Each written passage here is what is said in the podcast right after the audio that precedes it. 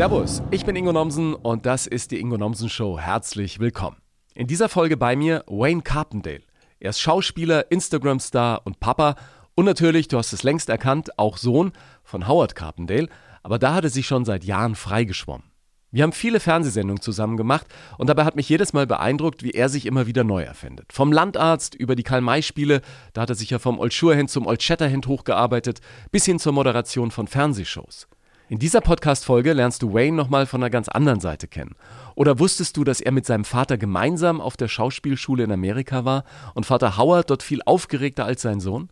Wayne wuchs in Deutschland auf, machte seine Hochschulreife allerdings auf einem Internat in England.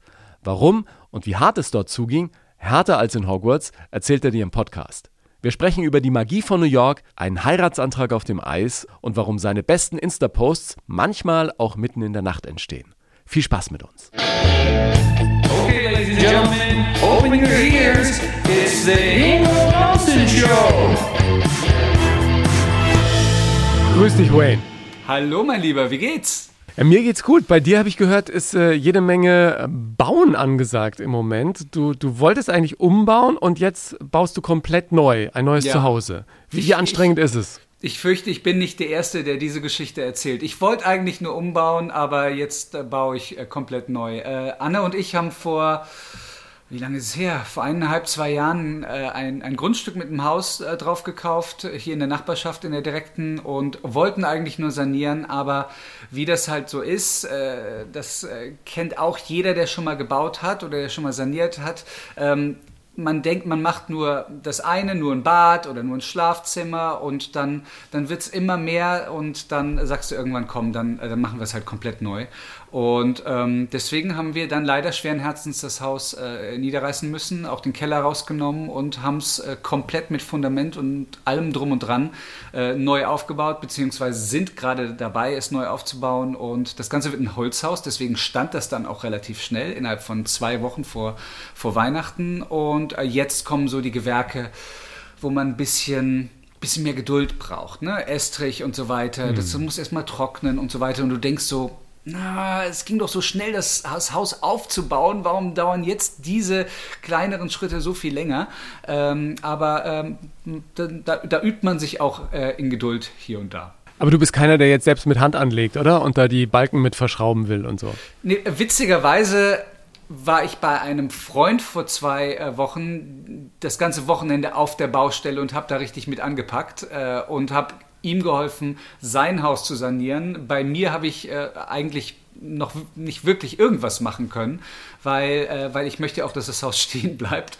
Und äh, da sind einfach äh, Fach, Fachmänner und äh, Fachfrauen tatsächlich auch auf unserer Baustelle am Werk, die das äh, äh, viel, viel, viel besser können als, als ich. Und ich habe mich so ein bisschen auf die ähm, Bauleitung ist ein großes Wort, aber wir haben keinen klassischen Bauleiter. Äh, Jetzt äh, wird jeder zu Hause, der schon mal gebaut hat, sagen, oh nein, Anfängerfehler. Ja, genau. Aber wir haben keinen klassischen. Bauleiter. Ja, und, äh, und ich mache tatsächlich sehr viel äh, äh, in die Richtung. Und äh, ob man es glaubt oder nicht, das, äh, das kostet einige Stunden Arbeit am Tag. Und wenn du dann noch nebenbei drehst, äh, andere Projekte hast, ich habe ja auch letztes Jahr im Krankenhaus gearbeitet als, als, als Pfleger für Sat 1 ähm, für die Herzblutaufgabe. Und da, das war schon so oder so anstrengend genug. Aber danach gingen erst die Meetings äh, und das Geschreibe los äh, zum, zum Bau zu Hause. Ich war ja in Berlin und dann äh, lief es hier natürlich weiter. Da habe ich dann teilweise bis, äh, keine Ahnung, 2 Uhr äh, nachts äh, gearbeitet und bin um 5 Uhr, 5.30 Uhr äh, wieder aufgestanden. Das habe ich, insgesamt war das Projekt ja vier Wochen und aber diesen Rhythmus, so von 2 bis 5 nur zu schlafen, den habe ich zwei Wochen mitgemacht und dann äh, habe ich es aber auch, dann hat mein Körper gesagt, äh, du kannst mich mal. Ja, das, Also das, das habe ich dann auch gespürt. das glaube ich, das glaube ich. Aber zumindest kannst du ja jetzt, was den Baulärm angeht, ähm, die Gefechte mit dir selber ausfechten, oder? Kannst dich ja nicht beim Bauherrn beschweren, sondern musst du dann dich bei ja, dir selber. die Baustelle ist halt nebenan, ne? Und äh, deswegen äh, achte ich auch äh, im Sinne des Arbeitsschutzes natürlich und im Sinne des Eigenschutzes darauf, dass die Jungs äh, ähm, nicht vor 11.30 Uhr anfangen und äh, nicht nach 13.30 Uhr ja. arbeiten. Nein, also ein bisschen länger geht's schon, aber äh, das ist äh, tatsächlich, muss ich sagen, erstaunlich ruhig da drüben. Ich meine, ich habe hier ein Mikro stehen, eben haben sie ein bisschen, bisschen gehämmert nebenan, aber, aber ich glaube, das kriegt man kaum mit. Ja. Und heute Morgen ist auch tatsächlich, ich weiß gar nicht, ob ich sagen darf, eine äh, vier mal drei Meter große Scheibe geplatzt. Oh nein. Ähm, die, die, äh, die liegt da jetzt nicht in, in tausend äh, Scherben, sondern das sind so drei Scheiben, ein Fenster, drei Scheiben nebeneinander und äh, die mittlere Scheibe ist geplatzt. Die kommt jetzt in fünf Wochen neu. Trotzdem bin ich om und freue mich auf das Gespräch ja, mit dir. Ich habe heute früh beim, ich mache immer morgens so, so, so ja, Yoga wäre jetzt ein großes Wort, aber so ein paar kleine Übungen. Und heute habe ich so viel Euphorie gehabt beim, beim Aufstehen, habe ich ein Bild von der Wand gehauen und dann hatte ich überall Scherben liegen. Ich habe heute Morgen erstmal alles wieder Ey. grundreinigen müssen und dann bin ich auch noch in eine Scherbe reingetreten, aber toi, toi, toi, es ist ja, nichts passiert. Es ist nichts passiert. Sag, wie wichtig ist dir... Gut versorgen, gut desinfizieren, weiß ich aus meiner Zeit im Krankenhaus. Ja, genau. Wie, wie, wie, wichtig ist dir ein schönes Zuhause und ein, ein Zuhause, in dem sich die ganze Familie wohlfühlt und als, als Basis für all die Kraft, die man braucht, wenn man in diesem Medienwahnsinn unterwegs ist? Du, vor, vor ein paar Jahren, äh, insbesondere vor der Geburt von Mats, äh, hätte ich dir, äh, hätte ich dir noch gesagt, zu Hause ist da, da wo äh, ich bin, beziehungsweise da, wo wir sind, Anne, Anne und ich, und äh, beziehungsweise da, wo, wo meine Familie ist. Und das gilt auch immer noch. Nichtsdestotrotz, äh, äh, wir, wir, wir bauen gerade, ja, und äh, das ist immer ein, ein, ein Mörderaufwand.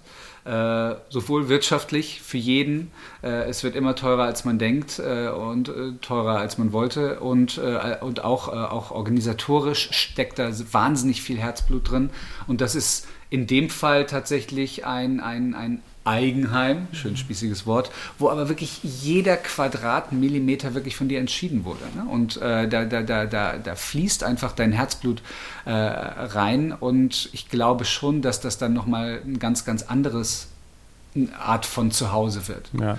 Ähm, aber auch das ist letztendlich vergänglich. Wir wissen alle, das, das Leben hat äh, immer Überraschungen parat und äh, auf einmal wohnst du nicht mehr in München, sondern, I don't know, hm. in Buxtehude oder vielleicht auch in New York, I don't know. Aber, aber das, das, äh, äh das passiert, dass äh, Dinge anders laufen als, als geplant und deswegen glaube ich, ist es am gesündesten, wenn man, wenn die Basis nicht äh, der Stein oder das Holz ist, was man gebaut hat, sondern die Basis ähm, die Seele ja, ist und das Herz und die Familie, weil dann kann dich eigentlich auch nichts rausreißen. Das stimmt. Und trotzdem habe ich mich so, ich habe hier in Düsseldorf vor vielen, vielen Jahren eine kleine Altbauwohnung gekauft und eben auch selber renoviert oder beziehungsweise mit Fachleuten äh, renovieren lassen, dass ich, sobald ich da eingezogen war, ein ganz anderes Verhältnis nochmal zum Leben hatte. Es hatte mir irgendwie eine Art von, von Sicherheit gegeben, ja, zu wissen, da kann dich jetzt niemand mehr rauswerfen, da bist du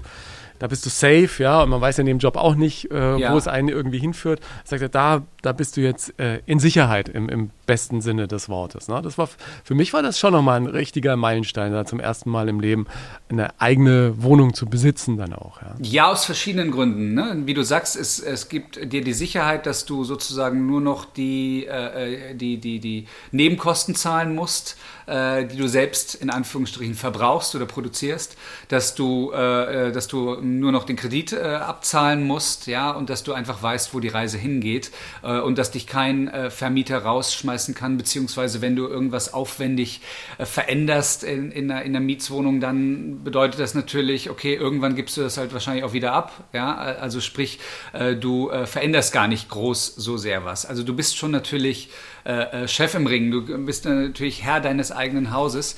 Ähm, aber zur Miete wohnen ist auch nicht schlecht. Ist mal ganz ehrlich. Also äh, das habe ich, das ich gemerkt. Also äh, wir haben eigentlich jahrelang zur Miete gewohnt. Es gibt, da kommt jetzt ein bisschen der BWLer in, äh, in mir raus.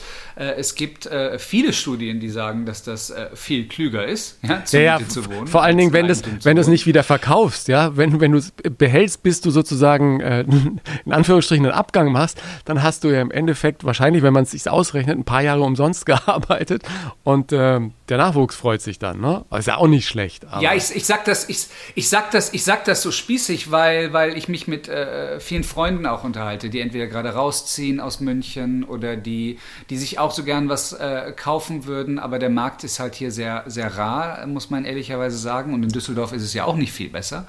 Ja. Ähm, und äh, in vielen anderen Städten in Deutschland. Und ähm, da muss man dann auch trotzdem auch, äh, da, da habe ich schon auch ein paar Freunde äh, aufbauen können, denen ich gesagt habe, das ist jetzt nicht unbedingt nur klüger, was ich mache, ja, oder ja. was wir machen, was Anne und ich machen, dass wir selbst bauen. Äh, wir äh, stecken da auch wirklich mindestens ein Jahr unseres Lebens rein. Äh, ist zwar aufregend, aber auch, muss ich dir nicht sagen, auch mit viel äh, Stresssituationen, ja. nicht nur für sich selbst verbunden, sondern auch partnerschaftlichen Stresssituationen. Ähm, und äh, andererseits ist das aber irgendwie gerade von, von, von, von, von uns Deutschen, ist das der, der, der Traum, irgendwann mal äh, sein eigenes Ding zu bauen. Ne? Ob das jetzt eine Wohnung ist, ob das ein Haus ist, ob das auf dem Land ist, der, ob das in der Stadt ist. Das ist irgendwie so das, äh, eins der ursprünglichen Ziele, seine eigene Höhle zu bauen und mit Familie natürlich erst recht. Ja? Und wir bauen uns jetzt äh, unsere unsere äh, äh, Familienhöhle und, und äh, darauf freue ich mich natürlich sehr und natürlich werde ich auch darauf stolz sein. Aber ich wollte nur sagen, es ist nicht unbedingt immer die klügere ja, Entscheidung. Ja. Vor allen Dingen, was du sagst, äh, Ärger ne? und, und was man sich aufregt am Anfang. Also ich kann mich erinnern, als dann irgendwie die Steckdosen krumm waren und dann sagt der Elektriker, nee, das ist eine optische Täuschung, weil der Boden ist so krumm im Altbau. Und ich dann sagte, ja, dann, ja. dann, lass, gesagt, eine dann lass uns doch einfach eine, eine Wasserwaage ja. hinhalten. Dann sehen wir ja, ob es gerade ist. War natürlich alles schief, ja. Und, aber im Endeffekt, dann ist da irgendwas nicht in Ordnung. Und da, die meisten Sachen hast du nach zwei Wochen schon vergessen. Jetzt die schiefen Dinge haben wir schon wieder gerade gemacht. Aber ob da jetzt mal eine Macke in der Fußleiste ist oder da im neuen Parkettboden irgendwas drauf fällt und am Anfang denkst du, oh Gott, das Parkett, alles im Eimer und heute, äh, es lebt. Ja, es lebt. Gerade wenn du Kinder ja, es, hast. Es äh, lebt und darauf wollte ich eigentlich noch, darauf wollte ich eigentlich noch hinaus, weil, also wenn ich, wenn ich das so, äh, vielleicht sagt da draußen jemand, ja, der hat ja gut reden, der, der, der baut gerade. Klar ja. kann der sagen, Miete ist auch schön, ne? Aber seitdem wir äh, in unser eigenes Ding äh, äh gezogen sind, äh, ich, jeden Tag ist irgendwas. Ja, also wir, wir wohnen ja jetzt auch schon im Eigentum seit zwei, drei Jahren und da ist wirklich jeden Tag irgendwas kaputt. Ich, ich ich bin dauernd am Reparieren. Andere sagen da Om, das ist ja cool, aber ob es die äh, Internetverbindung ist, gut, die ist auch Mietersache, aber äh, die, die, die Telekommunikationskabel Unterputz äh, oder, oder ob irgendwo irgendwas wieder äh, kaputt geht, äh, ob irgendwo Wasser rauskommt. Äh, vor ein paar Tagen läuft die Spülmaschine hier aus. Da kannst du als Mieter ganz schön und einfach deinen Vermieter anrufen und der regelt das dann und als, als Eigentümer sagst du, ja, ja. gut noch mehr Kosten, noch mehr Arbeit. Äh, und wenn ich es nicht selbst reparieren kann, dann muss ich zumindest hier sein, wenn die Handwerker kommen. Also äh, zur Miete, das hatte auch was Schönes, muss ja, ich ganz ehrlich es hat, sagen. Es hat beides seine Vor- und Nachteile und in der Tat, wie du sagst, wenn viele Absolut. sagen, ja, der Carpendale, ne, ist ja der Sohn vom Howard, der, der, der hat sich doch sowieso, also was, der, der muss sich doch überhaupt keine Sorgen machen. Wann ist dir denn klar geworden, überhaupt für dich selber, dass dein Vater da durchaus eine exponierte Stellung hat und einen besonderen Job? Jetzt hast du, jetzt hast du, äh, äh, glaube ich, so äh, trotzdem zwei Sachen in einen Topf geworfen. Das eine, äh, der, der muss sich nicht Sorgen machen, also die exponierte Stellung vielleicht, äh, weil, weil, weil mein, mein Dad äh, vielleicht sozusagen auch ein, ein, ein, ein, ein Safety-Net für mich sein kann. Das andere ist die exponierte Stellung vielleicht aufgrund der Öffentlichkeit. Ne? Das mit dem, mit dem Safety-Net, dass, ähm, dass ich einfach hinter mir einen ähm, starken Menschen weiß, ja, in, in, in jeglicher Form, der, äh, der mich auffangen würde, wenn es mir nicht gut geht oder, oder äh, wenn ich mal Mist gebaut habe, ähm, das, das habe ich natürlich immer gespürt ja, äh, jetzt, jetzt nicht in Bezug auf, auf, auf, auf Kohle unbedingt mit ja. drei Jahren, aber ich wusste, da ich, ich habe da einfach, ich habe da einfach eine grundsolide Basis und äh, äh, eine Basis, auf die ich mich immer verlassen kann, nämlich meine, meine, meine, El meine Eltern, meine Eldis. Und ähm, das habe ich natürlich schon äh, sehr, sehr früh gespürt, war dafür, glaube ich, auch schon sehr, sehr früh sehr dankbar ähm, die, weil du jetzt vom Haus dahin kamst, diese, dieses wirtschaftliche Safety Net, das kann ich nicht wegreden, aber darauf habe ich mich nie verlassen. Ja. Also seit also andere haben auch schon früher angefangen, deswegen ist es kein Grund, stolz drauf zu sein, aber seit meinem 20. Lebensjahr äh, äh, äh, unterstützt mein Dad äh, oder muss mein Dad mich äh, nicht mehr unterstützen. Ähm, damals, als ich äh, ins Studium gegangen bin, hat, hat meine Mom gesagt, komm, wir machen jetzt mal eine Liste, was du pro Monat brauchst und dann verhandelst du mal mit deinem Dad, ob der dich da eine Zeit lang unterstützt. Das hat er auch, bis ich 20, 21 war und seitdem stehe ich auf eigenen Füßen und das war mir halt besonders wichtig. Ich finde es schön, dass du das jetzt äh, so ansprichst, weil ähm, jetzt komme ich aus nicht, einer nicht sehr wohlhabenden Familie, aber in der Tat sind es ja wirklich zwei verschiedene Paar Schuhe. Und diese, ähm, diesen Rückhalt aus der Familie, den habe ich auch immer gespürt. Und dass ich immer irgendwie wieder zurückgehen könnte, wenn das alles mit Radio, Film und Fernsehen nicht funktioniert, das war mir immer total wichtig.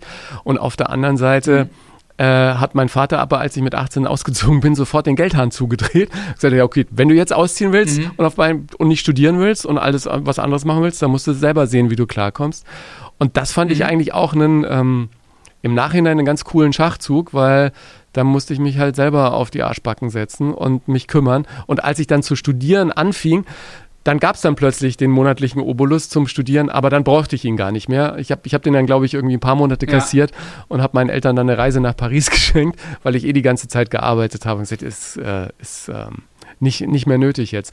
Aber fand ich schön, dass du das auch nochmal trennst und äh, finde ich im Prinzip auch wichtig, ja. Absolut, absolut. Ich meine, ich mein, du kennst viele, äh, viele da draußen, ich sage jetzt nicht typisch Düsseldorf, ne, aber du kennst viele da draußen und äh, ich bin auch mit, ein, mit einem paar von solchen Menschen groß geworden und, und sehe das auch bei anderen Kindern von, von, von Bekannten, wo, äh, wo es einfach eine Kreditkarte gibt und, äh, und Open Limit. Und das ist einfach nicht gesund. Also das ja. finde ich, äh, selbst wenn du es könntest, finde ich das nicht gesund. Und äh, ich finde das Wichtigste ist erstmal, dass du deinem, deinem Kind irgendwo mitgibst, äh, also äh, mein, mein, mein Rückhalt also mein, mein menschlicher Rückhalt, der hat keine Grenzen. Ja. Ja, das andere, äh, da musst du irgendwann auf, auf eigenen Füßen stehen. Und dazu gehört natürlich auch das, das, das Finanzielle. Ich finde, das, was ich Mats, und der ist jetzt gerade dreieinhalb, da müssen wir jetzt über das Finanzielle ja. nicht sprechen. Ne? Äh, gehen, wir, gehen wir selbst hier äh, äh, äh, Prospekte austragen.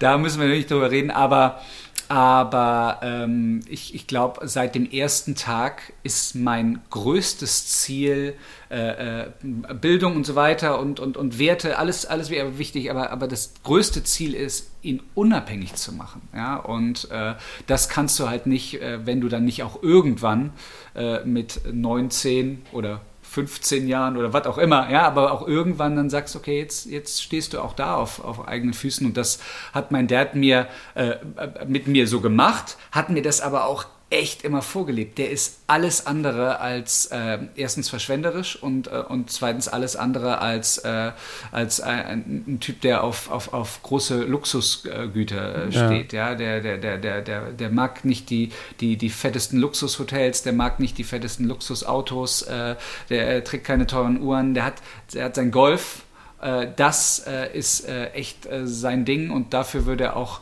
mal eine größere Golfreise und ein bisschen mehr Kohle ausgeben, aber Ansonsten ist ihm Geld nicht so wichtig. Insofern ähm, hat sich das auch so ein bisschen auf mich übertragen. Und die andere exponierte Stelle, Stellung, dass er natürlich irgendwo, dass er einen Job macht, mit dem er in der Öffentlichkeit steht, das ist mir, glaube ich, mehr und mehr durch, durch äh, das bewusst geworden, was andere mir gespiegelt haben. Ja, also im, äh, im, in der Grundschule, also im Kindergarten hat es noch keinen interessiert. In der Grundschule habe ich schon mal äh, schon gespürt, so ein bisschen gespürt, dass ich will jetzt nicht sagen, dass die Lehrer mich lieber hatten oder sonst was. Die war, also ich hatte nur diesen und das sehe ich auch bei Mats jetzt schon. Der, man, hat, man hat diesen, diese Sekunde mehr Aufmerksamkeit. Mhm ja, äh, einfach weil, weil, weil, weil ein Lehrer oder ein Erzieher oder die Eltern ähm, den Background kennen, den du bei anderen Kindern vielleicht nicht kennst. Die kennen einen Teil ähm, des Backgrounds aus der Öffentlichkeit, in unserem Fall jetzt aus Social Media und äh, aus, aus der Presse und,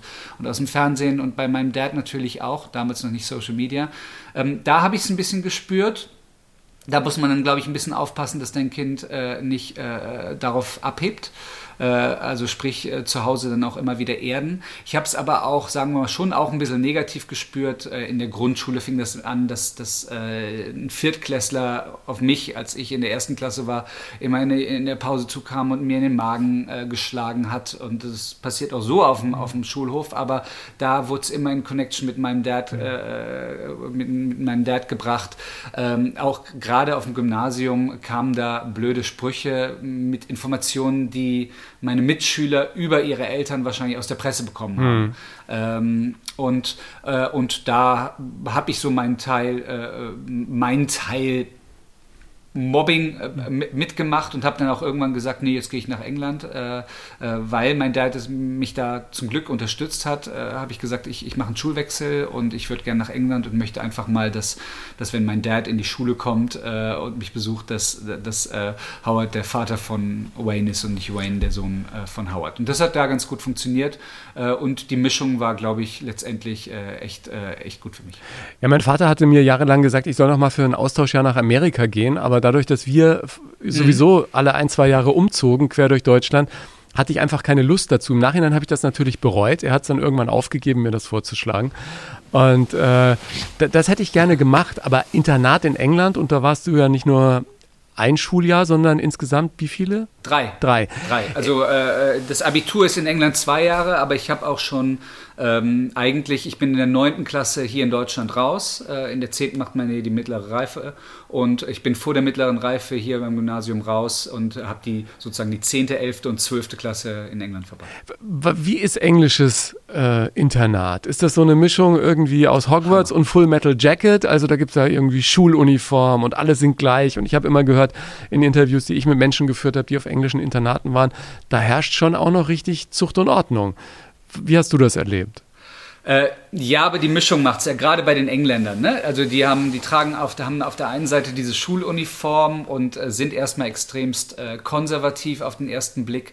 Aber gerade das macht den, den subtilen Humor und die englische Ironie so einzigartig, die dann äh, rauskommt, wenn man sich mit denen unterhält. Äh, witzigerweise jetzt gerade im Weihnachtsurlaub habe ich äh, an, an zwei völlig unterschiedlichen Stellen zwei Menschen getroffen, die also ein, ein Mädel, das mit mir auf der Schule war zur gleichen Zeit äh, und einen äh, älteren Herrn, der in, im gleichen Haus, also so ein Internat hat ja so dann verschiedene Häuser, das kennt man so ein bisschen ah, von, oh, Harry Potter. Von Harry Potter.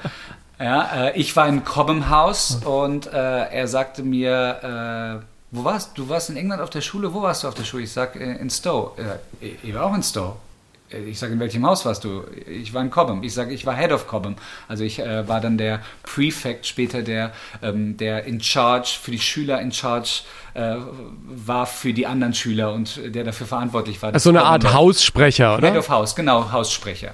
Ähm, ein bisschen mehr als Sprecher, weil der muss auch wirklich darauf achten, dass äh, die Bestrafungen funktionieren, dass alles andere funktioniert äh, und einfach, dass das Ach, Ding rund äh, da, da, was, was für Bestrafungen? Ja, das war eine andere Zeit. Ne? Äh, also es wurde nicht geschlagen, keine Sorge, aber ähm, also es gab äh, zum Beispiel, äh, als ich anfing als Head of House, war die Bestrafung, dass du zum Beispiel, wenn du irgendwie Mist gebaut hast, das war aber dann eher kleinerer Mist, keine Ahnung, das fünfte Mal äh, nicht aufgeräumt, wenn du aufräumen sollst und sonst was, dann musstest du am nächsten Tag echt früh aufstehen äh, und äh, die Bibel äh, abschreiben und zwar in drei verschiedenen Farben, also jedes Wort in einer anderen Farbe.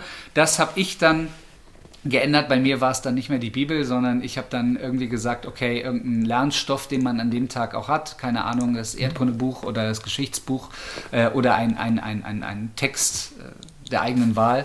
Äh, das habe ich dann äh, geändert, äh, war da aber auch relativ äh, ähm, nachlässig. Also habe auch oft ein Auge zugedrückt. Mhm. Und äh, größere Bestrafungen, also wenn jemand geraucht hat oder wenn jemand sich von der äh, Schule entfernt hat, dann gab es schon auch größere Bestrafungen. Das, das hieß zum Beispiel in der Essenshalle ähm, sauber machen äh, während die anderen essen. Also die wurden da nicht vorgeführt, ne? aber dann hast du so eine graue Jacke angezogen und, und hast da gewischt und hast da die, Ta die Tabletts abgeräumt und das dreckige Geschirr, äh, das irgendjemand hat stehen lassen und hast ein bisschen sauber gemacht, hast ein bisschen ausgeholfen.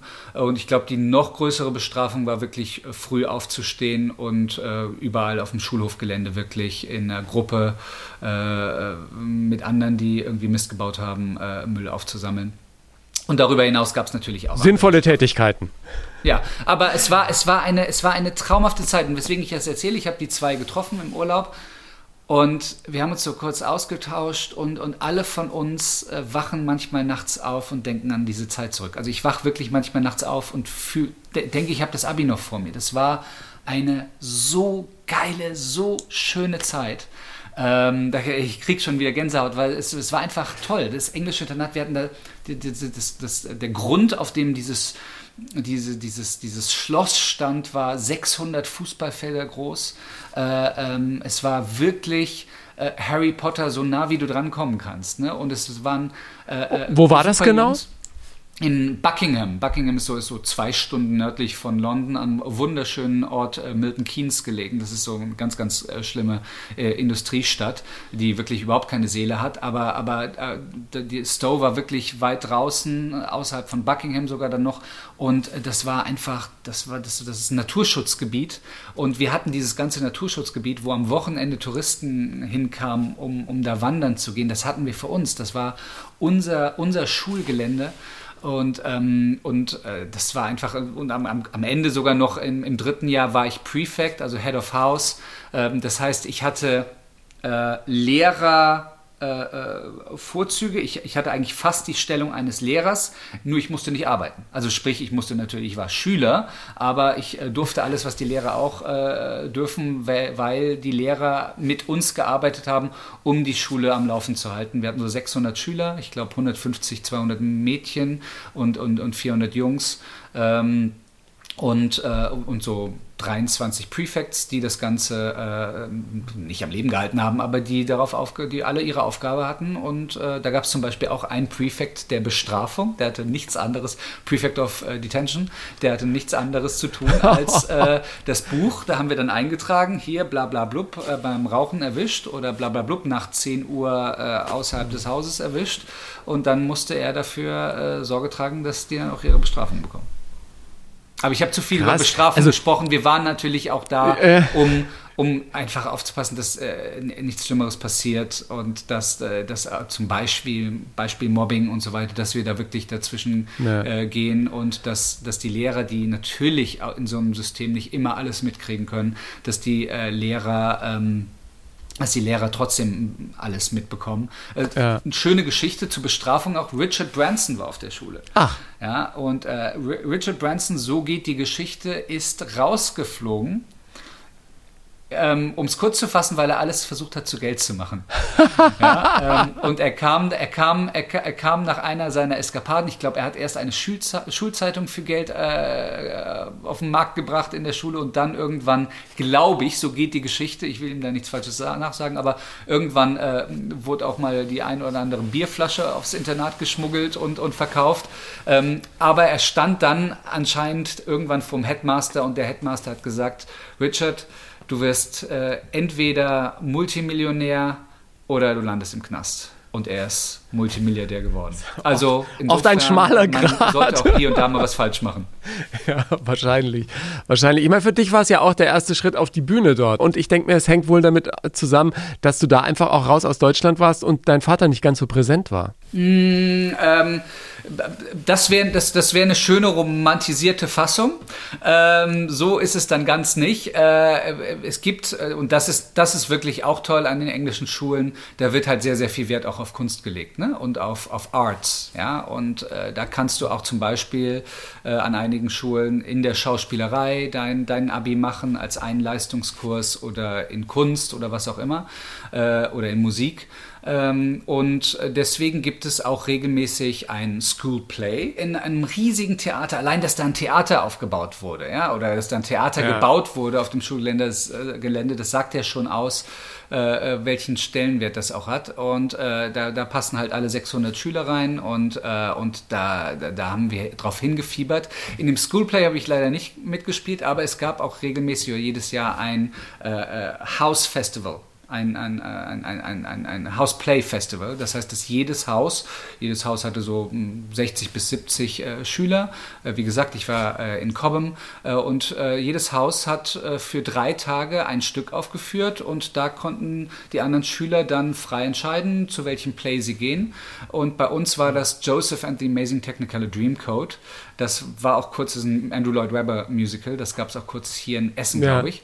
Ähm, tolles Stück und ich hatte irgendwie, also wir wurden dann alle dafür gecastet im Haus. Äh, wir hatten auch noch den, den äh, Musiklehrer der Schule als, äh, als, als äh, einen unserer Hausleiter. Das heißt, bei uns war das, wurde das besonders hoch aufgehangen und wurde dann gecastet und war dann irgendwo im Chor hinten und habe gesagt, kann ja mal mitmachen. Ähm, und dann ist der Joseph ausgefallen, weil äh, ich glaube, das Ganze geht über drei Oktaven oder so und äh, er hat einfach den obersten Ton das, war, das hat leider, leider nicht geklappt. So, und dann kam Mr. Green, ja. unser, unser Musiklehrer, äh, auf uns zu oder auf mich zu und hat gesagt, ich glaube, du könntest diesen Ton singen. Ich sage, wie? Ich, also erstens kann ich nicht singen und zweitens, boah, die Hauptrolle. Und schon war ich Joseph und äh, habe das äh, sehr, sehr genossen und kam da das erste Mal wirklich ähm, mit der Kunst auf der Bühne äh, in Kontakt. Also selbst, natürlich durch meinen Dad schon oft davor, aber da war ich natürlich hinter der Bühne und auf einmal stand ich auf der Bühne und äh, habe die Proben äh, natürlich äh, voll und ganz erlebt und genossen und dann am Ende, dafür macht man es nicht, aber dann am Ende natürlich auch den äh, Applaus. Ja, äh, doch, das ist doch das Brot des Künstlers. Also ich äh, fand schön, wie du es erzählt hast, dieses äh, dramatische Gestalten habe ich in ähm, im Zuge der Kollegstufe auch belegt, auch 13 Punkte abgeräumt, aber leider konnte ich darin kein Abi machen. Mhm. Das ist vielleicht sonst noch ein bisschen besser abgelaufen. Äh, das war äh, nur, nur ein Nebenfach. Aber hast du dann damals, als du auf der Bühne standst, auch so ein bisschen mehr Lust bekommen, auch auf die Bühne? Du kanntest das sicherlich als Kind von deinem Vater und wusstest, der steht jetzt vorne, die Leute klatschen, du guckst von hinten vielleicht durch den Vorhang und plötzlich stehst du selber drauf und denkst dir, ja, ist eigentlich schon verdammt cool, hier auf der Bühne zu stehen und äh, macht Spaß, macht Spaß. W warum gab es da nicht mehr davon? Ähm, auf der Bühne, also Gottes Willen, also Karl May war ja auch, waren ja auch ein paar Jahre auf der Bühne. Ähm nee, aber ich meine auch, was den Gesang angeht, ne? Ach so, also, nee. Wenn du jetzt diese, diese Stimme hast, dann hättest du da ja äh, pff, locker also, auch was machen oder kommt da vielleicht noch was? Ja, also wenn das jetzt das außerordentliche Talent gewesen wäre, äh, das, das, das Singen, dann, dann hätte ich das vielleicht verfolgt. Äh, man weiß aber auch, dass man heutzutage relativ viel und auch damals schon relativ viel mit Computer machen kann und äh, auch aus äh, nicht perfekten Stimmen, ziemlich perfekte Stimmen äh, zaubern kann. Aber äh, selbst mit Talent wäre es schon schwer gewesen, aber ohne zu großes musikalisches Talent äh, äh, war mir das erstens zu plump und zweitens viel zu kitschig. Also ich meine, wie oft wurden mein Dad und ich schon gefragt, ob wir mal was zusammen singen oder sonst was. Da, ähm, um einen Ausdruck meines Dads zu nutzen, da, da rollen mir die Fußnägel. Also das ist, äh, das, das, das ist äh, das, das, auf gar keinen Fall. Wir versuchen jede Form von peinlich Peinlichkeit äh, und insbesondere kitschiger Peinlichkeit äh, zu vermeiden. Und, ähm, und äh, des, deswegen habe ich gesagt, hey, mein Dad singt äh, und äh, ich mache die Schauspielerei. Und so hatte auch mein Dad, äh, hat sich ja zu einer ähnlichen Zeit äh, damals hat er Matchball gespielt, die Hauptrolle, auch in die Schauspielerei verliebt. Und dann sind wir beide nach New York mhm. auf die berühmte äh, äh, Schauspielschule, auf die, äh, zumindest damals, heute weiß ich gar nicht mehr so, aber äh, ganz, ganz viele äh, Menschen gehen, die in Soaps angefangen haben und danach sagen, ich bin Schauspieler. Also nicht nach Soaps, sondern nach dieser Schauspieler, nach dieser Schauspielschule, auf die Storsberg-Schule.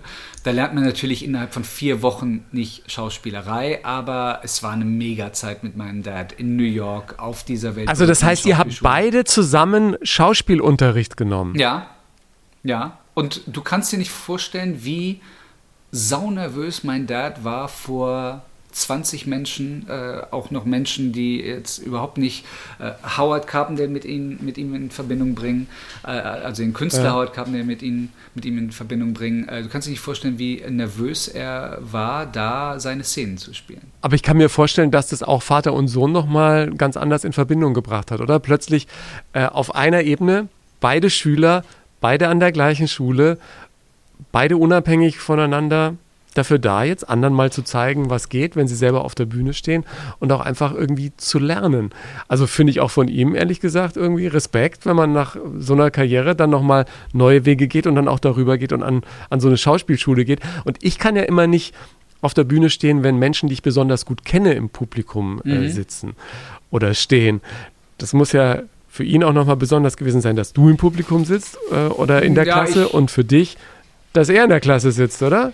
Ja, ich glaube, er war nervöser wegen den, äh, wegen den anderen als, als, als, als, als wegen mir. Äh, wir haben auch äh, eine Szene zusammengespielt, vor allen, äh, und muss sagen, wir beide fanden es wahnsinnig lustig.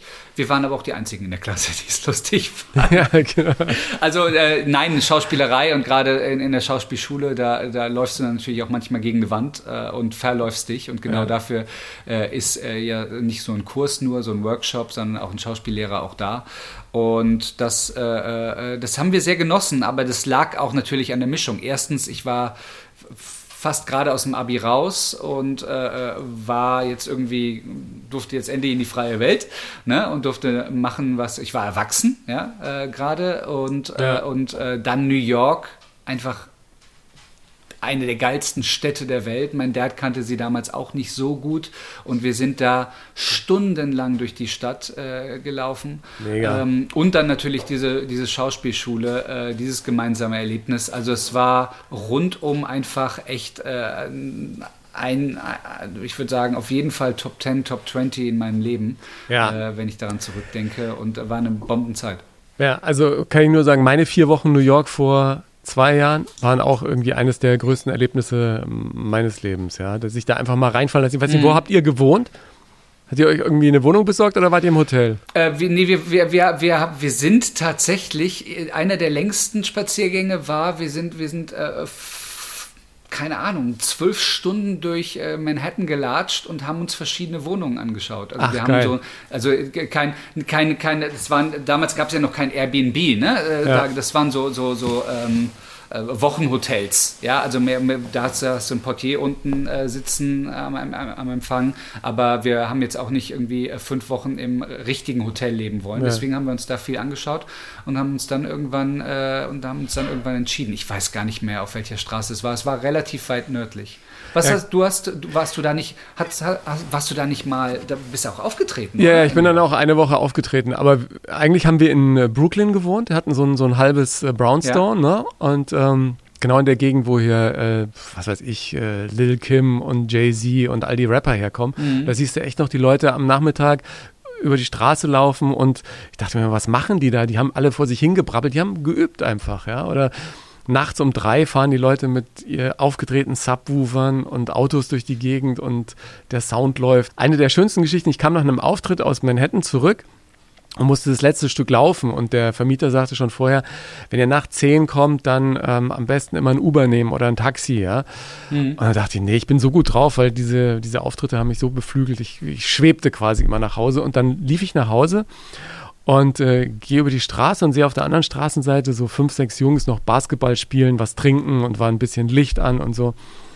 Und ich wollte die Straßenseite wechseln und dann dachte ich mir, nee, ey, was sollst jetzt die Straßenseite wechseln, bloß weil da ein paar äh, Leute irgendwie, äh, nee, gehst jetzt einfach vorbei, sagst guten Abend. Und ich hatte aber solche ähm, Kopfweh irgendwie auch in dem Moment und dann äh, war ich irgendwie kurz unkonzentriert und ich merke, als ich von der Straße runtergehe und weiterlaufe, macht es irgendwie Knack, aber habe dann nicht weiter drüber nachgedacht und dachte mir nur im Kopf, ah ja, siehst du, die haben doch gar nichts gemacht und so. Und plötzlich brüllt's hinter mir und ich, ich habe das gar nicht mit mir in Verbindung gebracht und dann brüllt's nochmal und dann komme ich irgendwie kurz vor dem Haus, in dem ich gewohnt habe, denke ich mir, jetzt drehst du dich mal um und dann kommen so vier, fünf so Schränke auf mich zu.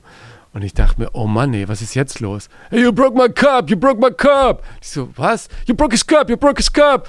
Und ich so, äh, und es war jetzt nicht so eine besonders reiche Gegend auch. Und dann dachte ich mir, was habe ich hier zerbrochen und so. Und dann, you broke my cup, the Knicks cup. Und der hatte so ein Fan, ähm, äh, Ding äh, von den New York Knicks, halt so ein, so, so Coca-Cola-Becher, ja.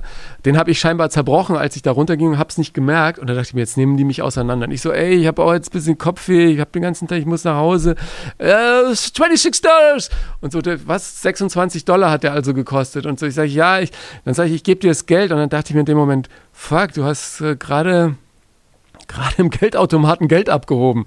Wenn du jetzt das, das Geld rausholst, dann und ich so, oh Gott, egal. Und hab das Geld rausgenommen und sag ich, ey, ich hab sorry, sorry, es tut mir so leid, aber ich hab so Kopfweh und äh, hier ist das Geld und so. Sagt er, ähm, ich hab's gar nicht klein. Ähm, Und dann sagt er, okay, give you change. Und dann haben die mir das Wechselgeld zurückgegeben. Und dann sagt der andere zu mir, einer von diesen großen Schränken, wenn du Kopfweh hast, also wir können dich zum Arzt bringen. Äh, wenn irgendwas ist, sag Bescheid. Und so, die waren dann total freundlich. Ich hatte halt einfach ihren ja. verdammten Becher kaputt gemacht, ja. Und da haben sie sich verständlicherweise aufgeregt, wenn irgendjemand was kaputt macht und dann einfach weiter trottet. Aber ey, es war eine Mega-Zeit auch. Ähm, in New York. War ja. klasse. Also, aber um darauf nochmal einzugehen, äh, ist ein echt ein Scheißgefühl, wenn du Angst um dein Leben ja, hast. Ja, äh, genau. Und, äh, aber nur, aber nur, äh, nur kurz. Fremde in so einer Stadt. Ich bin ja vielleicht auch manchmal ein, ein zu da, großer Schisser, ja. Also. Da machst du ja im wahrsten Sinne des Wortes. Also wir, wir waren ähm, zweimal in der Situation, einmal leider in Kapstadt und, und einmal in, ähm, in Brasilien äh, wo, wir, wo wir Angst hatten, weil uns dunkle Gestalten verfolgt haben. Das ist, ist ein Gefühl, das braucht man nicht. Also ja. ab, absolut nicht. Und das hast du natürlich als Fremder in, in so einer Stadt. Andererseits bin ich der Meinung, da sind wir eigentlich wieder bei dem Zuhause sein. Ne? Also ich, ich will jetzt nicht sagen, wenn du in dir ruhst, dann wirst du nicht überfallen. Ja. Aber, ähm, aber ich glaube, ähm, also gerade in New York habe ich das das erste Mal gespürt. Das war noch nicht so die sichere Zeit in New York. Danach wurde es ein bisschen safer. Ähm, aber ich habe das Gefühl, wenn du, äh, wenn du äh, wirklich dich darauf einlässt, Teil dieser Stadt zu, zu, zu sein, ne? dann, dann wirst du auch anders da aufgenommen, als wenn du ähm, mit so einem Touristenkopf ja. da durchläufst. Ich, ja? ich glaube auch, das muss man aber mitbringen. York, weißt du, das musst du am Anfang mitbringen. Also mein Ziel war ja auch, mich für vier ja, Wochen klar. einfach mal in dieses Leben der Welthauptstadt des Entertainments so mal reinfallen zu lassen. Und plötzlich redest du mit Menschen, vielleicht auch mit Menschen, die, ich war ja auch mal Anfang der 90er da oder also in dieser Zeit, in der wirklich noch viele Leute umgebracht wurden und so. Und mittlerweile ist es ja so safe, also als ich da war, war es so sicher, dass du irgendwie hm. nachts um eins auch mit der Bahn da nochmal übers Wasser fahren konntest nach Brooklyn. Also das war jetzt nicht, nicht wirklich gefährlich. Und du guckst zwar dann manchmal, aber es war jetzt nicht so so übel, ja. Und ist auch ja. lustig, die Begegnungen dann Moment, mit irgendwelchen du, Leuten. Du und ich, wir haben ja das Glück, Du und ich, ich, wir haben ja das Glück, dass wir äh, manchmal in, in, in, diesen Städten und im Ausland arbeiten dürfen, ne? äh, aufgrund unseres Berufs. Und äh, das ist halt schöner kannst du einen Ort nicht kennenlernen, finde ich. Also insbesondere, wenn am Set auch Menschen sind, die, äh, die, die, jetzt nicht nur von Deutschland mitgereist sind, sondern auch vor Ort leben, äh, dann, dann lernst du äh, Städte ganz, ganz anders kennen, als wenn du wirklich als Tourist unterwegs bist. Und, äh, und so habe ich halt New York kennengelernt und ein paar andere Städte, wo ich dann einfach äh, ein, zwei Monate war und mit Natives ein, einfach gearbeitet habe. Und das ist die schönste Art, die Welt kennenzulernen. Also dafür bin ich auch sehr dankbar ja. immer wieder. Du sagst jetzt auch wieder Natives. Ist Englisch für dich dann die zweite Muttersprache gewesen im Prinzip? Also oder die Vatersprache? Hast du mit deinem Vater bis heute eher in Englisch kommuniziert oder eher in Deutsch? Wie handelt Nein, ihr das? leider, leider ist es nicht meine, äh, meine zweite Muttersprache geworden weil meine Eltern es versucht haben äh, und es nicht hingehauen haben. Ja. Ob das jetzt an mir lag oder an denen, das lassen wir mal so stehen. Aber ich habe dann irgendwann Dinglish gesprochen, so wie ich auch mit meinem Dad noch heute spreche. Äh, mal ein paar, paar Worte auf Deutsch und ein paar Worte auf Englisch. Ja. Er übrigens umgekehrt auch. Also er spricht dann nicht im Englischen durch, sondern fällt dann auf einmal ins Deutsche. Und genau das habe ich dann auch in der Schule gemacht. Ähm, äh, ganz, zu schweigen, ganz zu schweigen von den Artikeln, die ich ein bisschen durcheinander geworfen habe, die mein Dad Zeit ja bekannterweise ja, auch heute genau. noch manchmal durcheinander, ähm, durcheinander mischt. Und das ist, äh, ich habe auch schon manchmal diese absurden Thesen gelesen, dass, äh, dass er das vielleicht absichtlich machen könnte, um so ein bisschen ey, in jeder Sendung, ey, in jeder Sendung, in der dein Vater bei mir zu Gast war, garantiert in, in, vor jeder Show irgendwie irgendein Kollege kommt immer und sagt, das ist ja mit der Hautkappe. Das also, der kann eigentlich richtig, aber er, er ja. tut nur so. Jetzt stell dir erst mal vor, der sitzt vor dir und redet Golsch ja, ne, und dann fängt er auf einmal in dem Moment, wo die Kamera angeht, sagen, ja, ich, ähm, ja, genau. das, das, das, funktioniert nicht. Nein, nein. Gottes Willen. Es wäre aber ein lustiger Gedanke. Ja. Ähm, und äh, ja, und dann habe ich diese, habe ich die Artikel und Grammatik komplett äh, durcheinander geworfen und deswegen habe ich dann äh, leider mein äh, Englisch erst dann wirklich äh, so richtig äh, dann äh, auf dem Internat äh, mit 15 gelernt ja. und deswegen habe ich auch, äh, was einige einfach dann nicht glauben, aber habe ich aber bis heute auch noch einen Akzent und, und insbesondere, wenn man das dann auch, wenn man ein, zwei Jahre wie jetzt so in Corona-Zeiten nicht so oft, sagen wir, im Ausland unterwegs ja. ist und auch nicht längere Zeit an einem Ort ist, wo Englisch gesprochen wird, dann, dann ähm, ja, verschleift das auch ein Ja, bisschen. aber es ist cool, wenn man, ähm, also mir ging es dann so, wenn du länger dann in New York bist, irgendwann schleift sich das alles ein und all die Vokabeln kommen plötzlich wieder, wo Ja. du denkst, ah, was heißt denn das? Und irgendwann fällt dir immer eine Möglichkeit ein, das irgendwie zu umschreiben und so. Ich hatte ja, was du ähm, mit, mit dem äh, Strasberg Institute irgendwie erzählt hast, hatte ich ja eine mega Erfahrung, als ich, glaube ich, so 19, 20 war. Weil ich wollte auch natürlich immer hin. Das war ja damals schon immer die Schauspielschule der Welt und so. Und meine Eltern hatten mir dann irgendwann einen Schauspielunterricht in München finanziert. Ich bin da mal reingefahren zu einer älteren Schauspiellehrerin über Jahre, jede Woche. Und das war total wichtig für mich, damit ich mein Fränkisch so ein bisschen loswerde. Hat mir dann auch fürs Radio immer äh, wirklich äh, ein paar gute Tipps mitgegeben. Und sonst hätte ich wahrscheinlich auch nie als Sprecher arbeiten können. Aber das Schöne war, als ich einen meiner ersten richtig gut bezahlten Schauspieljobs in München hatte, bei Aktenzeichen XY damals, durfte ich dann immer irgendwelche Verbrecher äh, spielen.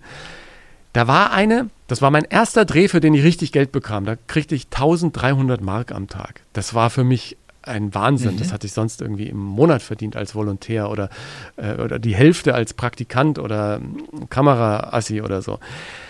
Und dann erzählen vorm Dreh mal alle, was machst du sonst so, ah, wo kommst du her und so. Und die war, ich komme gerade aus New York. Ich war bei Lee Strasberg.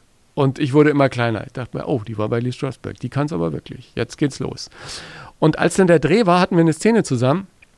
Und äh, die Klappe fällt und es geht los. Und sie stockt irgendwie.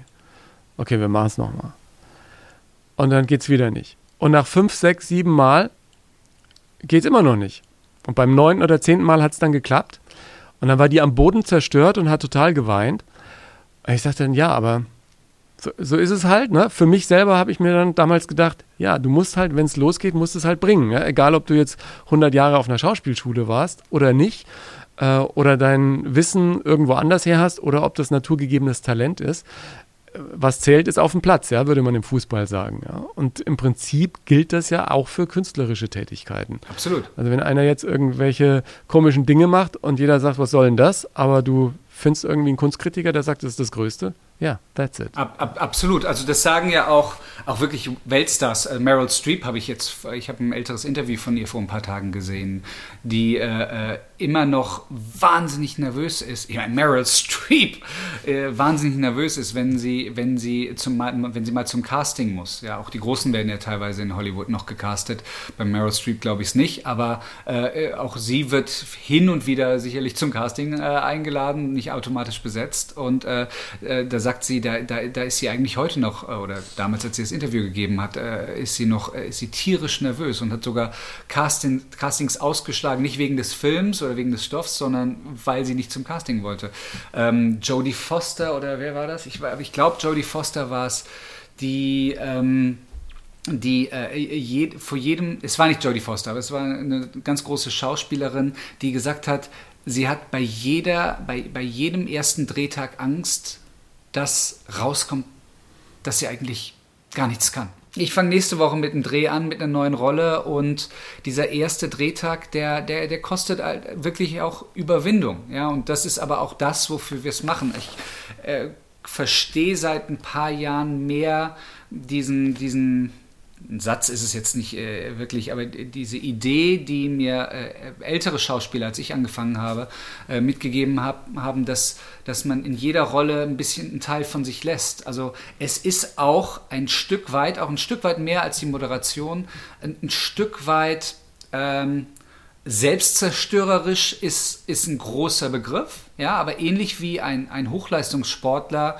äh, wirklich mit jedem Spiel auch ein bisschen seiner Körperlich Körperlichkeit gibt und wir kennen viele Hochleistungssportler, die mit 35, 40 gar nicht mehr so fit sind, ja, Ja. Äh, die wirklich da alles reingesteckt haben. So gibt auch ein Künstler, ob das jetzt ein Schauspieler ist oder, oder ein Maler oder ein, ein Musiker, so äh, gibt auch ein Künstler in diesem kreativen Prozess äh, immer eine gewisse Energie von sich ab, die äh, ihn dann auch manchmal irgendwann später äh, müde werden lässt. Die einen treibt es an, die anderen, die äh, machen dann immer weniger und die ziehen sich zurück. Ähm, haben ja auch viel von, also jetzt nicht nur im künstlerischen Bereich, aber auch gerade im, im, im Comedian-Bereich hat man ja immer wieder auch viel von Depressionen auch gehört. Ne? Und du so als so wirklich so ganz, äh, ganz naiver Ja. könntest, könntest du sagen, ja, die sind doch lustig, ja, aber da, da wäre ich jetzt extremst naiv. Aber genau das ist es, glaube ich, auch, auch ein Teil, weil man halt ähm, da, da, immer, immer mehr von sich gibt und äh, manche sind dann irgendwann damit einfach an, an ihren Grenzen angelangt. Ich glaube, du brauchst halt immer auch wieder eine Möglichkeit, diese Batterien aufzuladen. Ne? Du Ja. brauchst für ein, ein Zuhause, Familie, Ja. glaube ich, ist da auch irgendwie hilfreich. Auch, dass du irgendwann nicht als emotionales Wrack endest, weil du in jeden äh, Job so viele Emotionen reingibst und dann kommt irgendwie hinten nichts mehr rein. Ja. Ja. Also ich glaube, dass, äh, dass es sehr wichtig ist, dass man da eine schöne äh, familiäre Basis im Leben hat und dass man im Leben auch glücklich ist, ohne dass man auf der Bühne steht oder ohne dass man vor der Kamera steht. Ja, aber du Sondern hast dass es ja du für gerade dich gesagt, auch in, ne? äh, okay bist, ja.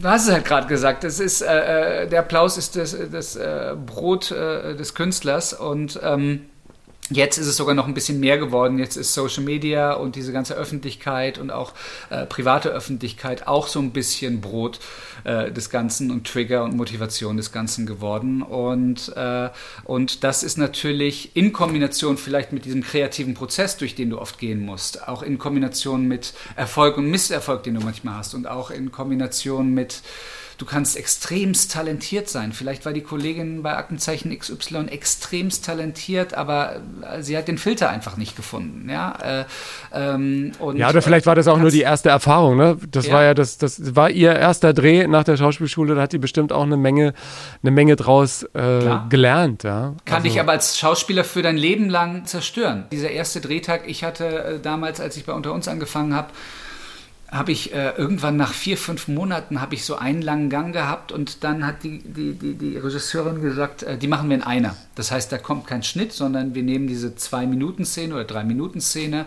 oder wie lange die auch immer ist, die war so zweieinhalb Minuten, die nehmen wir in einer Einstellung auf. Das bedeutet, wenn du dich verhaspelst, wenn du raus aus der Rolle fällst, wenn du äh, den Text nicht weiter weißt oder sonst was, dann musst du auch wieder ganz von vorne anfangen.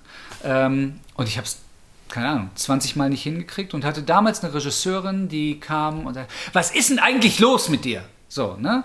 Ähm, ich habe bis heute, äh, sage ich den Regisseuren, ey, wenn du es in einer drehst, sag's mir bitte nicht vorher. Bis heute habe ich da dann äh, Hemmung, wenn, wenn der Regisseur auf mich Ja. zukommt und sagt, das ist total geil, weil wir drehen das in einer durch und machen das ganz komplex und äh, da, da, da ja, geht mir sofort die Düse und dann kriege ich es auch nicht hin.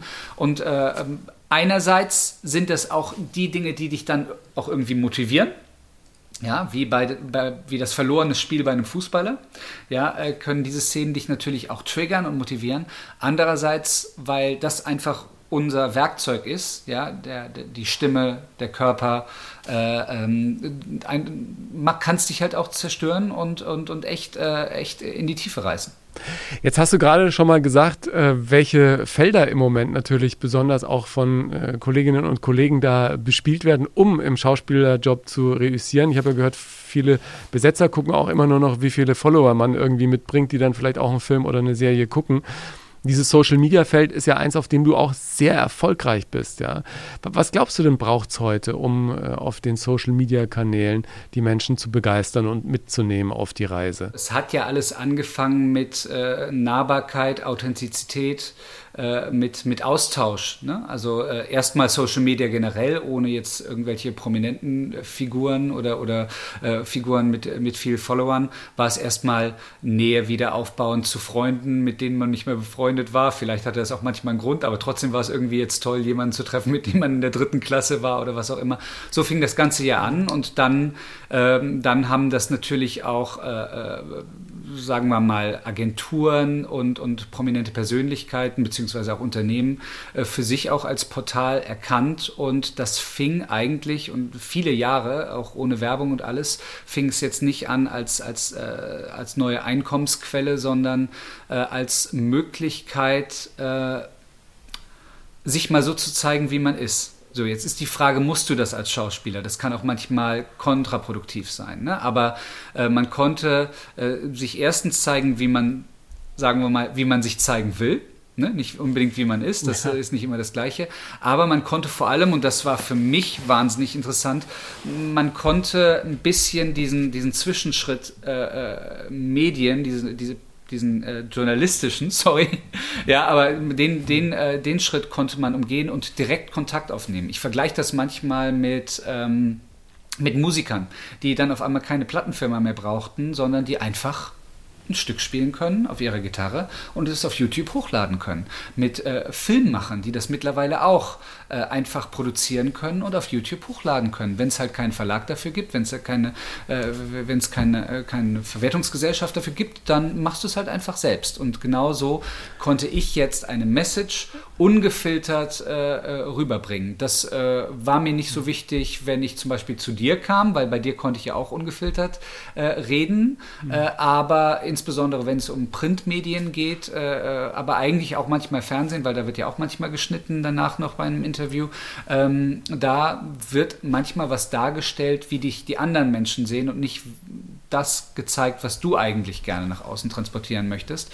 Äh, und das war natürlich für uns äh, ganz cool. Also äh, ich glaube, so das erste Mal, dass ich das wirklich genutzt habe, ist, äh, denke ich mal, war das schon mit äh, Yvonne, als wir mm, bekannt gemacht haben, dass wir nicht mehr zusammen sind? Also solche, solche Themen zum Beispiel, dass man sagt, ja. dass man sagt, äh, keine Ahnung, äh, äh irgendwann ist es ja offensichtlich, irgendwann äh, sagt man halt vielleicht, man, man ist schwanger oder man hat sich ja. getrennt oder man hat geheiratet und, und, oder, und so weiter. Und äh, wenn man das dann über die Medien spielt, dann wird es oft verkitscht dargestellt und, und manchmal auch falsch dargestellt. Ähm, nicht immer, also wir wollen jetzt nicht auf diesem Fake News rumhampeln, rum, ja. aber aber manchmal. Das heißt, ich kann direkt in Kontakt treten, kann direkt sehen, wie die Resonanz ist und kann ähm, da, da fängt es an gefährlich zu, zu werden, da gehe ich auf deinen Punkt ein, kann mich daran orientieren. Und jetzt wird es gefährlich, sowohl für den Menschen, der äh, in der Öffentlichkeit steht, als auch für die Menschen, die nicht in der Öffentlichkeit stehen. Auf einmal fange ich an, mich daran zu orientieren, ähm, wie die Resonanz ist. Ja, ob da besonders viele Hate-Kommentare kommen oder nicht, ob da besonders viele Likes kommen oder nicht. Das heißt, auf einmal fange ich an, äh, und das geht uns allen, glaube ich, im Moment so, äh, ein, Avocado-Toast mit äh, Poached Egg zu essen, weil das echt Social Media kompatibel ist. Ja, ja? Genau. Oder, oder so irgendwo in Urlaub zu fahren. ja? Oder irgendwas anderes zu machen. Da, das, zumindest bei mir beginnt das jetzt nicht morgens so mit ja. dem Gedanken, hey, was kann ich machen, was ja. Social Media äh, kompatibel ist. Aber ich habe mich schon bei dem Gedanken erwischt und versucht sofort zu bremsen, dass ich irgendwas gemacht habe oder irgendwas geplant habe. Oh, das ist auch geil zum Posten. Ja, und ja. da wird's natürlich, da nimmt es natürlich auf einmal, da bist du ja nicht mehr authentisch, sondern da folgst du dann eigentlich deinen Followern. Äh, und da wird es da wird's dann ein bisschen, bisschen gefährlich. Und ich glaube, auch da ähm, jeder sollte wissen, und das gilt nicht nur für Menschen in der Öffentlichkeit, sondern das ist eine Öffentlichkeit für jeden. Jeder sollte wissen, wie weitergehen will, ja, wie viel ja. er zeigen will, weil das Internet vergisst nicht. Das ist, glaube ich, sehr wichtig und jeder darf das auch anders äh, definieren, meiner Meinung nach. Die einen wollen überhaupt keine Privatsphäre zeigen, die anderen wollen überhaupt keine Kinder zeigen. Äh, wir wollen auch nicht unseren Kleinen zeigen, aber er ist Teil unseres Lebens und ich vertrete die Auffassung, wir zeigen ihn nicht von vorne, weil das auch presserechtlich äh, ein eigenes Thema ist. Aber ich vertrete die, äh, vertrete die Auffassung, dass ich das auch nicht ignorieren möchte, dass ich das ja. komisch fände äh, und dass das nicht zu mir passt und dass ich so nicht sein will. Äh, und, und, da hat jeder so seine eigene Grenze. Das ist, glaube ich, wichtig, möglichst bei dir selbst zu, zu bleiben, halt nicht was zu machen, weil es dann verschiedene Likes äh, generiert. Ähm, dabei Spaß haben, ist für mich immer ganz wichtig. Ich äh, mache auch, äh, das hat sich so die letzten ein, zwei Jahre ergeben, ich mache tatsächlich viel Werbung, aber mein oberstes Ziel ist es immer, dass die Werbung äh, für das Unternehmen, klar, dafür bin ich gebucht, aber auch für meine äh, Follower oder für die Menschen, die das sehen, als auch für mich einen Mehrwert hat. Dass man, und wenn der Mehrwert einfach ist, dass man ein Schmunzeln da rausgeht. Also ich werde genau. nicht derjenige sein, also wenn, wenn Firmen auf mich zukommen mit Unpacking, dann kriege ich schon, also ich, nur für mich. Es ist also du kriegst viele Angebote, wo du einfach irgendwelche Kisten kriegst äh, und die sollst du dann auspacken, ja?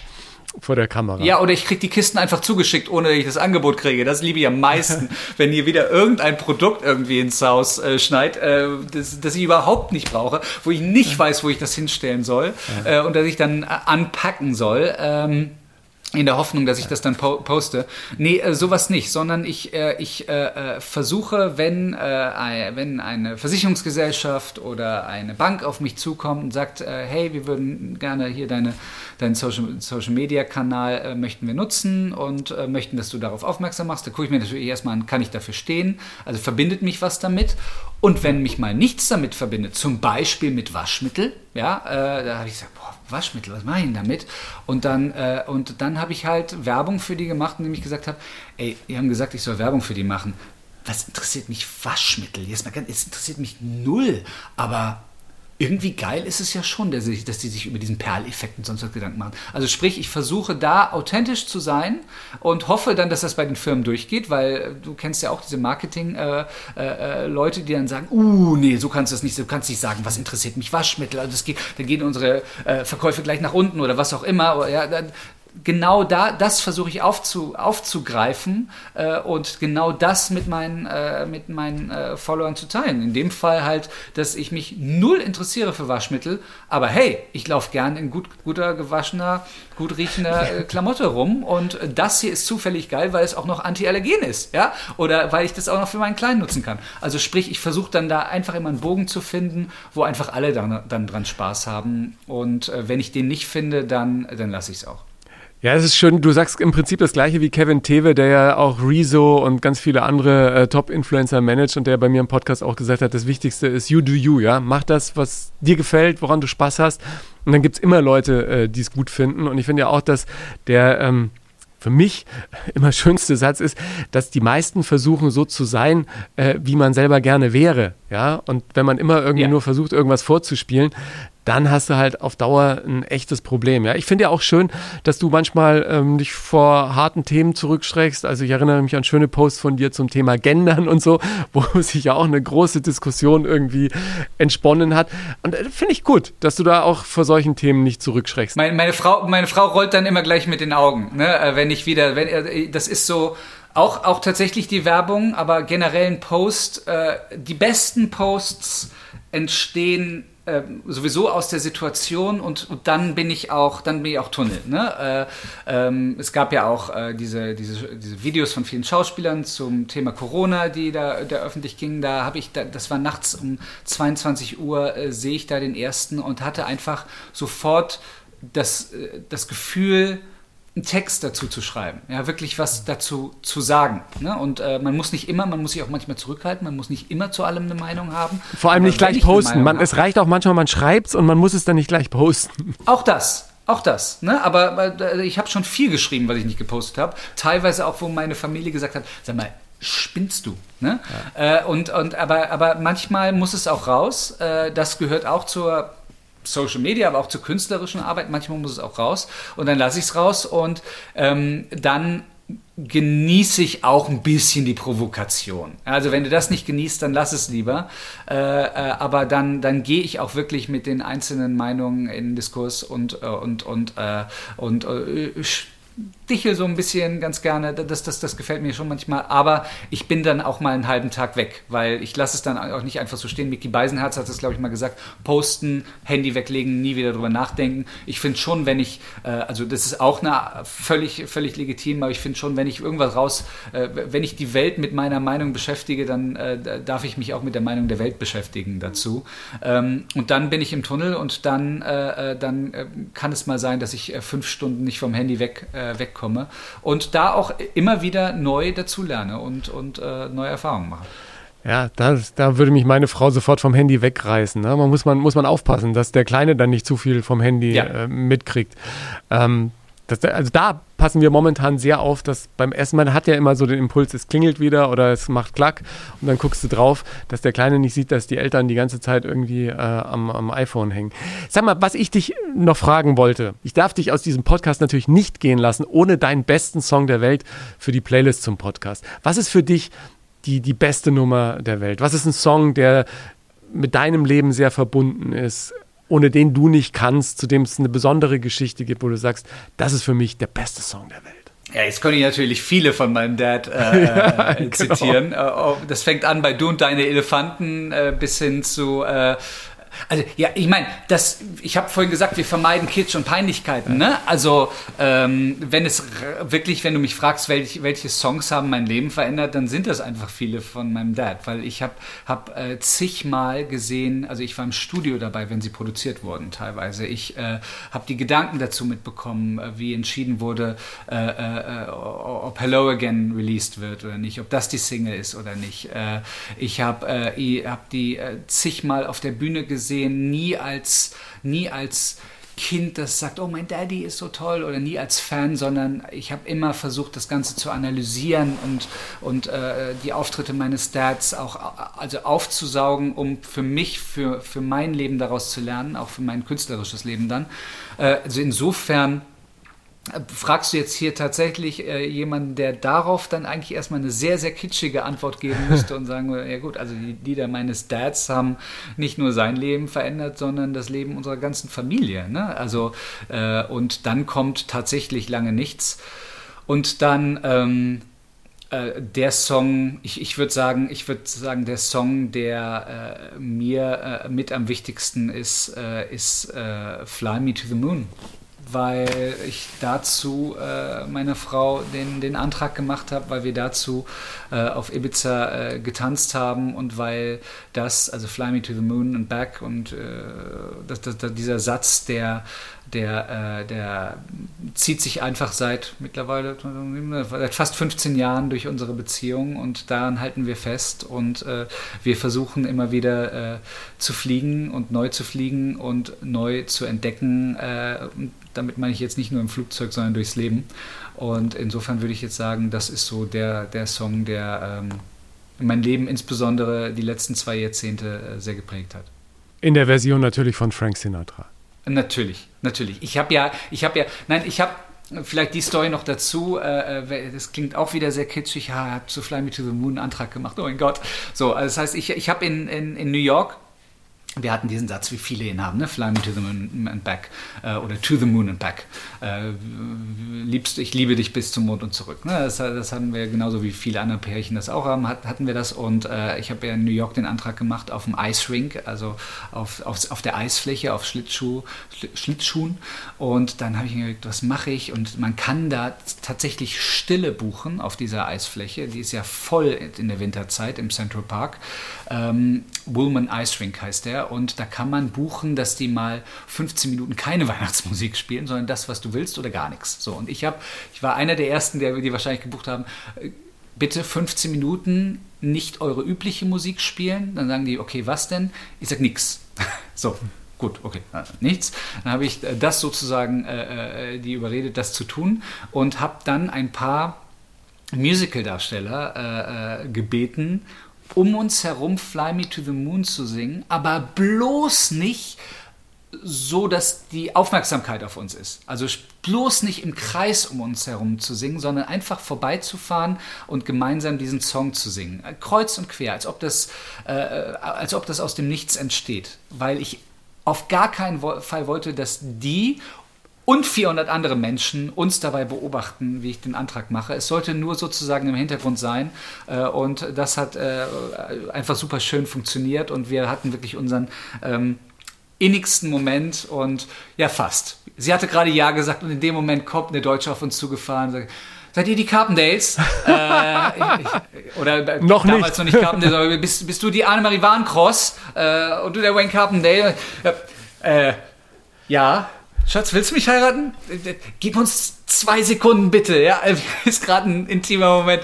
Ähm, aber ansonsten hat es wirklich äh, total für uns funktioniert und deswegen ist es der Song. Sorry für die lange Geschichte. Nein, nein, gerne. Fragen ja immer Gäste nach irgendwelchen äh, Shows. Habe ich zu viel geredet? Nein, man darf reden. Im, Im, Podcast noch länger als im Fernsehen, weil es da eigentlich kein Ende gibt. Und ich würde auch sagen, du und dein Vater können ja jederzeit wiederkommen. Ich sage immer, dein Vater ist der Gast, der sich in meinen Sendungen am häufigsten vom Frühstückstisch weg in Richtung Karriereende verabschiedet hat, ja, und zwei Jahre später wieder Hello again. Man merkt, es lässt ihn einfach auch nicht los. Ja? Das Und ist absolut, so. absolut. Wobei ich mit dem Vorteil, da muss ich mit dem Vorteil muss ich aufräumen. Äh, eigentlich hat er nur einmal gesagt, er, er tritt ja, ja. Ihm, wird, ihm wird vorgeworfen, dass er ein Comeback nach dem nächsten macht. Äh, und ich verfolge das ja sehr. 2003 hat er sein Abschiedskonzert gegeben und da gab es dann auch private, private hat er sicherlich auch bei dir drüber und mit dir drüber gesprochen. Privat viele viele Gründe, äh, warum er wieder zurück auf die, äh, auf die Bühne ist. Nein, nein. Und, äh, und seitdem hat er eigentlich nie wieder aufhören wollen. Ich sage das auch immer mit einem großen Augenzwinkern. Ja, ich, äh, ich mag die Carpendales. Wayne, ich danke dir ganz herzlich für unser Gespräch danke und äh, alles Gute, auf dass sich unsere Reise auf dem Weg zum Mond und zurück irgendwo auch wieder kreuzt. Danke. Sehr, sehr gerne, mein Lieber. Pass auf dich auf. Wenn du mehr zu den Menschen im Podcast wissen und tiefer in die Themen eintauchen willst, in den Shownotes gibt's jede Menge Links dazu. Folge mir auf Instagram oder Facebook, teile den Podcast mit deiner Community und anderen, denen er gefallen könnte, poste dein Feedback unter den Beiträgen zur Folge oder schick mir einfach eine Nachricht. Wenn du Lust hast, schau gerne auch in mein Buch Hilfe, ich bin zu nett rein, in dem ich meine Entwicklung der letzten Jahre beschreibe, raus aus der Nettigkeitsfalle, rein in ein ganz neues Leben.